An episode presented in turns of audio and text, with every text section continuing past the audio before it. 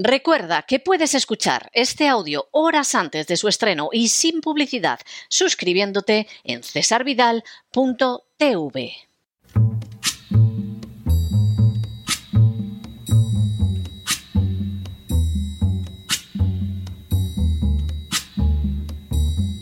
La voz con César Vidal, desde el exilio. When the night has come and the land is dark and the moon is the only light we'll see. No, I won't be afraid. Oh, I won't be afraid. Just as long as you stand, stand by me. Muy buenos días, muy buenas tardes, muy buenas noches y muy bienvenidos a esta nueva singladura de La Voz. Soy César Vidal, hoy es el lunes 13 de marzo de 2023 y me dirijo a los hispanoparlantes de ambos hemisferios, a los situados a uno y otro lado del Atlántico y como siempre lo hago desde el exilio. Corría el año 2004 cuando dos representantes del Partido Socialista establecieron contacto con Julen Madariaga, uno de los fundadores de la organización terrorista vasca conocida como ETA. La misión de los emisarios del Partido Socialista resultaba enormemente importante. De manera tajante, uno de ellos preguntó a Madariaga cuáles serían las condiciones de ETA para llegar a un acuerdo. Desconcertado, Julen Madariaga respondió pero el Partido Socialista no está en el poder y las próximas elecciones las va a ganar el Partido Popular. Uno de los enviados del Partido Socialista dijo entonces a Madariaga Suponga que sucede algo y las próximas elecciones las gana el Partido Socialista. Madariaga respondió entonces Eso cambiaría las cosas. Según fuentes nacionalistas vascas, las conversaciones se llevaron a cabo en continuación de las que mantenían socialistas y batasunos desde el año 2002, y en todo momento estuvo informado de ellas el secretario general del Partido Socialista, José Luis Rodríguez Zapatero, que llegaría al poder en marzo del mismo año de la reunión entre los enviados socialistas y Julen Madariaga. Entre medias, sin embargo, tendrían lugar unos acontecimientos que sólo pueden ser calificados como escalofriantes.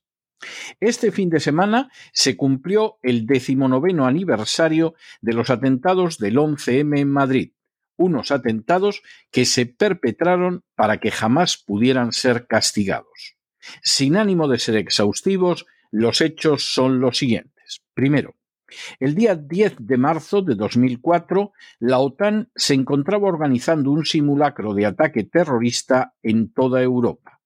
Este simulacro de ataque terrorista, que transcurrió del 4 al 10 de marzo, recibió el nombre de CMX-04. Segundo, al día siguiente de concluir los citados ejercicios de la OTAN, el 11 de marzo de 2004, una cadena de atentados que tuvieron como escenario Madrid y sus alrededores concluyeron con dos centenares de muertos y millares de heridos. Se trató del mayor atentado terrorista de una historia como la de España, trágicamente abundante en este tipo de conductas criminales. Tercero, de manera bien llamativa, la línea de cercanías de Madrid elegida para perpetrar los atentados fue la que bordea la base militar de Torrejón de Ardoz, utilizada por la OTAN y por las Fuerzas Aéreas de Estados Unidos. Llama la atención que se optara por esa línea a pesar de que había otra mucho más cerca de Morata de Tajuña, el lugar del que se supone que salieron los terroristas en la madrugada del 11M. Cuarto, Tres días después de concluir el simulacro de ataque terrorista llevado a cabo por la OTAN, el 14 de marzo, el periódico El Mundo afirmaba La similitud del ejemplo diseñado por la OTAN con lo sucedido en Madrid es escalofriante y ha impresionado a los diplomáticos, militares y servicios de inteligencia que participaron en el simulacro apenas unas horas antes. Quinto, lo cierto es que la coincidencia de las maniobras de la OTAN con atentados terroristas ya se había producido antes en los atentados que tuvieron lugar en Nueva York y en Londres. Sexto, de forma no poco chocante, ni Aznar ni Rodríguez Zapatero, después del atentado, pidieron la activación de ayuda de los otros miembros de la OTAN, ayuda a la que tiene derecho cualquier país que forma parte de la alianza. Séptimo, de manera no menos significativa, al cabo de 48 horas de perpetrados los hechos, los trenes, objetivo de los atentados del 11M, se convirtieron en chatarra, impidiendo que se pudieran utilizar como material para determinar quién había cometido los atentados. Octavo. Tampoco se adjuntaron al sumario actas de las muestras recogidas en los trenes. Noveno. Tampoco aparecieron las muestras tomadas en los trenes y llevadas a la sede de la unidad central de TEDAX. Décimo. Tampoco se encontró en los doce focos de explosión un solo fragmento de explosivo, ni de los detonadores, ni de los iniciadores, ni de las bolsas en las que supuestamente se habían transportado. Un décimo. Tampoco se envió a la policía científica muestras para el análisis. Duodécimo. Tampoco se envió al juez un análisis pormenorizado de los componentes químicos. Décimo tercero. Tampoco se aclaró nunca de dónde venía la bomba desconectada y con metralla que se pretendió hacer pasar por una de las pruebas de la causa. Décimo cuarto. Tampoco supimos nunca qué tenían que ver los suicidados de Leganés con los atentados, como estableció el propio Tribunal Supremo en su sentencia. Décimo quinto. Tampoco se practicó la autopsia a los suicidados que supuestamente habían perpetrado los atentados. Décimo sexto. Tampoco se ha aclarado nunca el papel representado por el octavo habitante del piso de Leganés, Abdelmajid Bouchard, que escapó a la carrera del piso atravesando el cordón policial y al que el tribunal esculpó de la acusación de haber colocado las bombas. Décimo séptimo. Tampoco se ha aclarado qué hacía Yamal Sugam, sobre el que recayó la culpa de los atentados, en un gimnasio la noche anterior a los crímenes, mientras sus presuntos cómplices supuestamente fabricaban las bombas en una casa de Morata de Tajuña. Décimo octavo. Tampoco se ha aclarado por qué las testigos que sirvieron para condenar a Sugán cambiaron su versión varias veces. Una de ellas no reconoció a Sugán hasta 13 meses después de los atentados, e incluso algunos familiares de la otra testigo fueron denunciados por el juez del Olmo por intentar presentarse como víctimas del 11M cuando no lo eran. Décimo noveno. Tampoco se ha castigado a los funcionarios públicos que cometieron perjurio durante la causa, aunque varios altos cargos policiales fueron ascendidos y condecorados a pesar de los errores cometidos. Vigésimo. Tampoco sabemos a día de hoy quién dio las órdenes o quién planeó o quién ejecutó la matanza. Vigésimo primero. Para colmo, a lo largo de la instrucción del sumario se detuvo a un total de 116 personas por su presunta relación con los hechos. Prácticamente todas las detenciones se produjeron mientras la comisión del 11M estaba abierta en el Congreso. Vigésimo segundo. De esos 116 detenidos, solo 29, de entre ellos nueve españoles, llegaron a juicio. Los demás, un total de 87 personas, fueron exonerados de cualquier tipo de cargo. Vigésimo tercero. De los 29 imputados que llegaron a juicio, solo 28 lo terminaron, ya que tanto la Fiscalía como todas las acusaciones retiraron durante el juicio en la Audiencia Nacional todos los cargos contra uno de los hermanos Musatem, que quedó inmediatamente en libertad. Vigésimo cuarto. De los 28 imputados que llegaron al final del juicio, siete fueron absueltos por la Audiencia Nacional, con lo que solo hubo 21 condenados en primera instancia. Cinco de esos 21 condenados fueron inmediatamente puestos en libertad al acabar el juicio en la Audiencia Nacional, al haber cumplido ya la pena de prisión impuesta por el tribunal. Tras la revisión de la sentencia por parte del Tribunal Supremo, las 21 condenas quedaron reducidas a 18. Así pues, solo quedaron 18 condenados en segunda instancia, cuatro de ellos españoles. Vigésimo quinto. Finalmente, solo fueron condenadas por los atentados del 11M tres personas: Emilio Suárez Trasorras, Yamal Sugán y Otman El Nawi. Todos los demás condenados, un total de 15, lo fueron por otros delitos como la falsificación o el tráfico de explosivos, pero no por los hechos del 11M. De esos tres condenados por el 11M, solo hay uno condenado por colocar una bomba, Yamal Sugan. En resumen, los supuestos culpables de los terribles atentados del 11M fueron dos españoles no islamistas y un musulmán que además era confidente de la policía. Vigésimo sexto. En su día, Moncloa.com publicó el audio de una reunión que tuvo lugar en el restaurante madrileño Riancho, el mismo sitio en el que comisarios de policía se encontraron por casualidad con Luis Bárcenas en junio de ese año, o donde también quedaron a comer con el juez Baltasar Garzón y la fiscal Dolores Delgado, por aquel entonces fiscal de la Audiencia Nacional, en la famosa comida de octubre de 2009.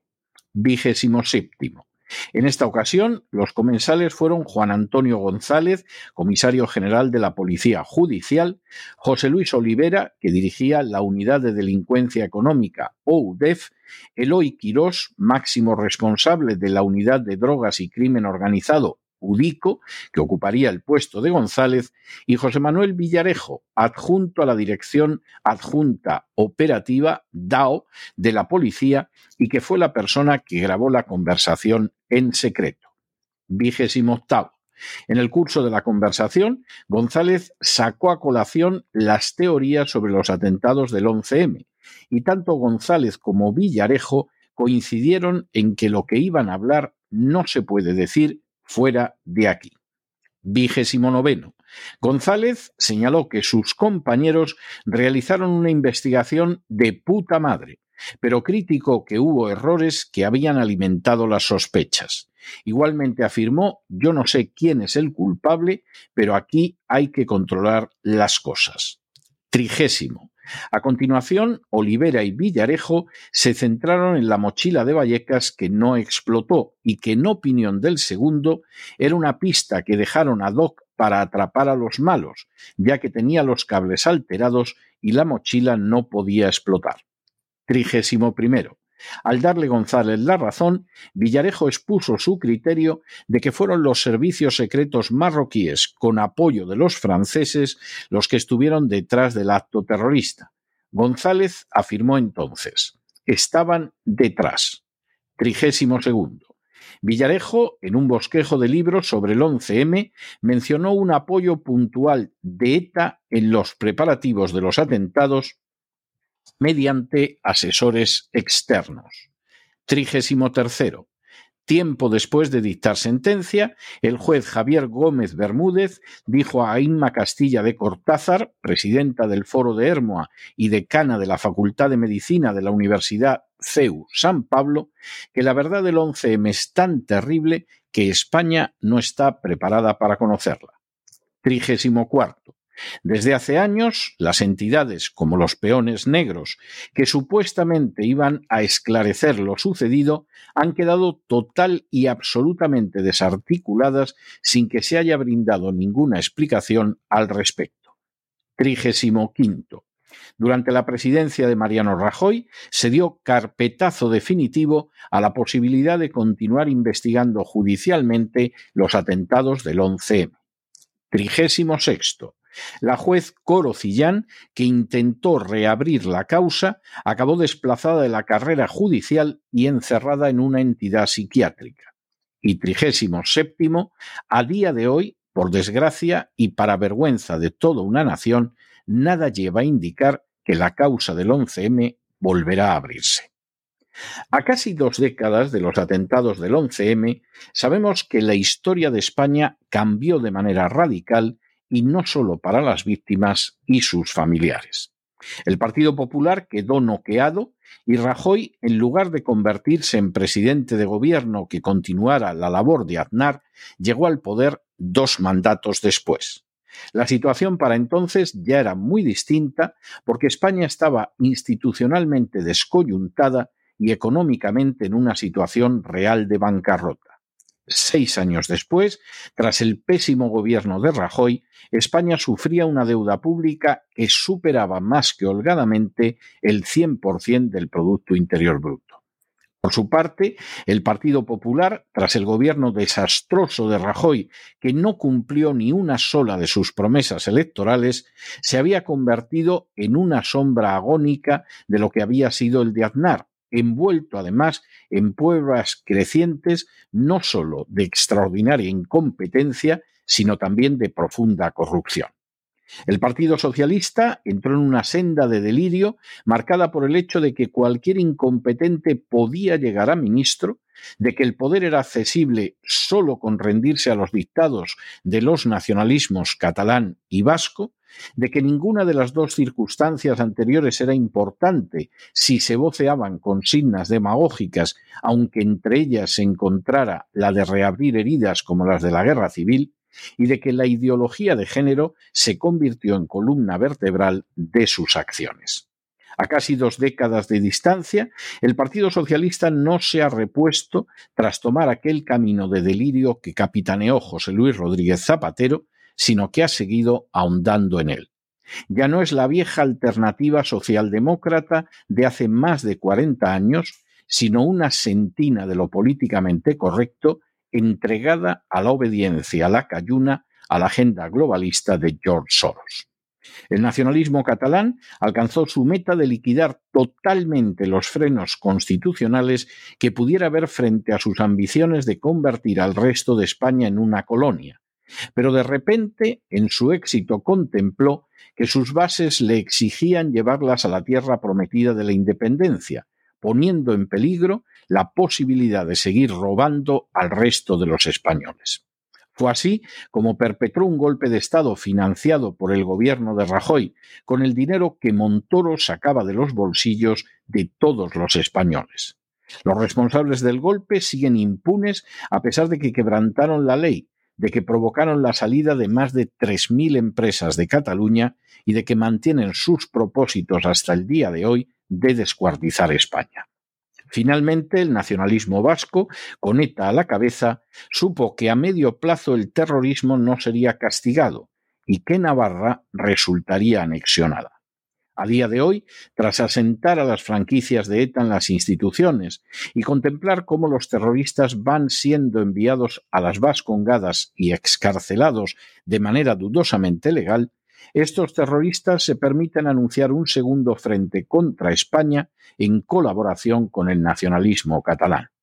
Por añadidura, Montoro les regaló miles de millones de euros para conseguir su apoyo en la aprobación de los presupuestos y con Pedro Sánchez se han convertido en un sostén indispensable del gobierno social comunista.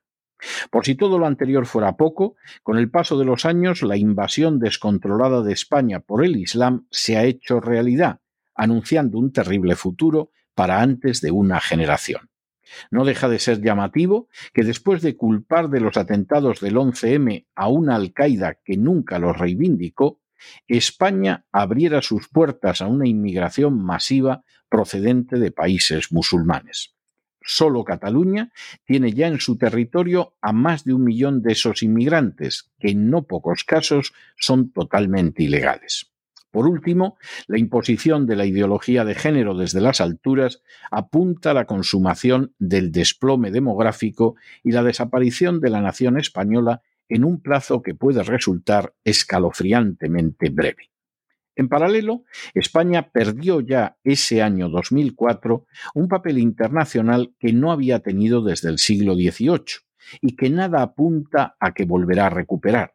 Y por añadidura, la economía se colapsó y sigue quebrada porque no hay presupuesto que pueda soportar la demagogia populista de Rodríguez Zapatero, las exigencias del nacionalismo catalán responsable de más del 30% del déficit total de 17 comunidades autónomas, las torpezas económicas imperdonables de Rajoy, Guindos y Montoro, la pésima gestión de Pedro Sánchez y mucho menos la codicia desatada de unas castas privilegiadas. Soñábamos entonces, el presidente Aznar se lo dijo personalmente a quien ahora se dirige a ustedes, con entrar en el G10 y al final, con Rodríguez Zapatero, acabaron prestando a España media silla en una conferencia mucho menos elitista y con Rajoy y Sánchez no ha continuado descendiendo de esa situación. Sin embargo, abundantes circunstancias llevan a pensar que hubiera reaccionado como hubiera reaccionado el pueblo español tras los atentados del 11M, el destino internacional de España ya estaba igualmente sellado. Si el pueblo español, indignado por la agresión, hubiera votado mayoritariamente a un partido popular bajo Rajoy, España no hubiera pasado de ser una nación sometida a la política agresiva de la OTAN y a los dictados de la Unión Europea, con la justificación añadida del ataque del terrorismo islámico. Si el pueblo español, amedrentado por los atentados, votaba por Rodríguez Zapatero, como efectivamente sucedió, el resultado no podía ser distinto. De hecho, aunque Rodríguez Zapatero no envió tropas a Irak, España siguió implicada en la guerra de la OTAN en Afganistán, convirtiéndose en el tercer país con más soldados muertos. Y además aceptó todos los proyectos expansionistas de Marruecos en contra de sus claros intereses nacionales. Desde la perspectiva de la política internacional, el 11M produjera los resultados electorales que produjera era un win-win, o un cara ganamos nosotros y cruz perdéis vosotros, los españoles, para siempre. Los sueños se convirtieron en humo como 200 vidas aquella mañana trágica del 11M. Después, por mucho que algunos labraran fortunas obtuvieran prebendas o multiplicaran privilegios que en algunos casos llevan disfrutando desde hace siglos, para la mayoría de los españoles nada fue igual. A decir verdad, los españoles jamás vivieron algo semejante después del 11M. Y lo peor quizá no es eso. Lo peor es que nada, absolutamente nada, garantiza que alguna vez se hará justicia o que alguna vez recuperarán lo que entonces perdieron. Por el contrario, la mayoría de la sociedad española, en un gesto de indescriptible vileza moral, se empeña en no recordar el 11M, en no buscar a los culpables, en no hacer justicia, en no mirar a las víctimas a la espera de que todo se desplome en el olvido, como sucedió con un monumento a las víctimas del 11M en Madrid, cuyos desperfectos no fueron reparados por la alcaldesa Carmena. Partiendo de esa base, quizá no resulte tan extraño todo lo que España ha vivido desde entonces hasta ahora, porque si la inmensa mayoría de la población aceptó el océano de mentiras sobre el 11M para intentar vivir tranquilos, ¿por qué iba a reaccionar de otra manera cuando los buscabonus de la agencia tributaria la expolian, cuando los nacionalistas catalanes quedan impunes, cuando se entregan pesebres a los miembros de ETA, cuando se abren las puertas a una inmigración ilegal descontrolada, o cuando España es empujada desde el rey hacia abajo a convertirse en una simple colonia de la Agenda 2030. Ciertamente, nada fue igual después del 11M, y nada indica que vaya a volver a serlo. Pero no se dejen llevar por el desánimo o la frustración y es que a pesar de que los poderosos muchas veces parecen gigantes, es sólo porque se les contempla de rodillas, y ya va siendo hora de ponerse en pie. Mientras tanto, en el tiempo que han necesitado ustedes para escuchar este editorial, la deuda pública española ha aumentado en cerca de 7 millones de euros y una parte no pequeña ha ido a parar a los grandes beneficiarios de los atentados del 11. Muy buenos días, muy buenas tardes, muy buenas noches. Les ha hablado César Vidal desde el exilio. Dios los bendiga.